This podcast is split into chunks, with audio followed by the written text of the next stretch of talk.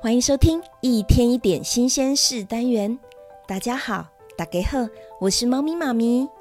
在听故事之前，先邀请大家，Podcast 的右上角按下加号，追踪我的节目，就能收到新故事的通知哦。今天要跟大家介绍大气，大气，大气，大气。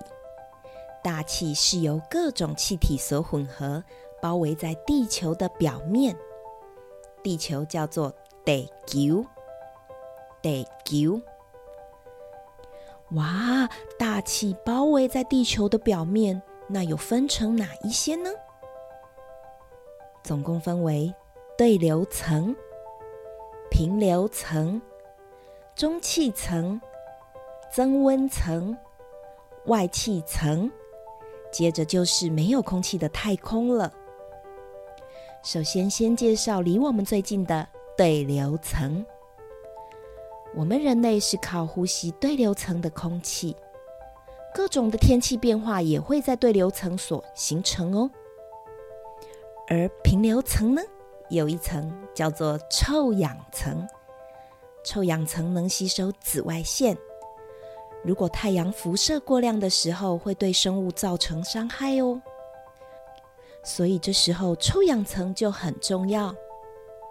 再来是中气层，像是流星啊，从太空飞向地球的岩块，在大气中摩擦，产生了火花。其中有些小岩块会在中气层燃烧。这时候，如果燃烧不完全的碎片掉到了地球，就会产生陨石。最近几年，全球暖化，对流层逐渐的扩大，比每年还要上升五到六公尺。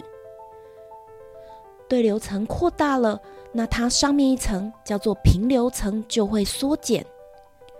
对流层扩大会增加台风还有暴雨的严重程度哦，而且飞机的飞行高度也要做调整，以避开乱流。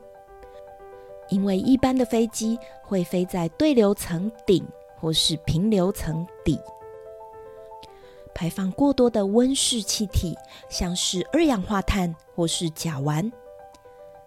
我们的大气就像一条毯子。棉被，你晚上睡觉的棉被，它们会把热能给困在地表。当空气越来越热，越来越热，体积就会膨胀。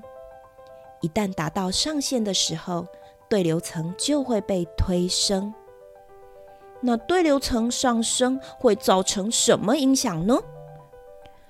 如果对流层上升越多，甚至扩大到一倍。那午后雷阵雨或是台风，它们往上发展的空间就变多，而且变得非常的巨大哦。你想想，一个台风如果它发展到更高的高度，它是有可能变成超级台风的哦。虽然目前推升的幅度还很小，但是科学家说，如果继续恶化，会对人类造成很严重的影响。对流层会随着不同季节气温变化而上升下降，像是一九八零年到二零二零年平均上升两百公尺，压缩到平流层缩减了四百公尺，会影响到卫星轨迹，还有无线电 GPS 都会受到影响哦。这也就是为什么现在这么注重全球暖化这个议题了。听完这个故事，你们有什么感觉呢？我的感觉是惊讶。情绪认知的第一步就是认识情绪。我们来认识惊讶。表达惊讶的词可以用吃惊、很惊奇。如果非常惊讶，你可以说震惊。透过情绪辨识，你才可以进一步接受情绪而处理情绪。这就是猫咪妈咪一天一点新鲜事单元。你可以透过 YouTube 或是 Podcast 平台搜寻“猫咪妈咪故事窝”。最后要工商服务一下，你知道透过一个人画的图可以投射出他的潜意识哦。你有想贴近谁的内心来了解对方？猫咪妈咪儿童成人绘画心理分析，完全不用绘画技巧，带给你深入、温暖而且有经验的陪伴。那我们下次见，拜拜。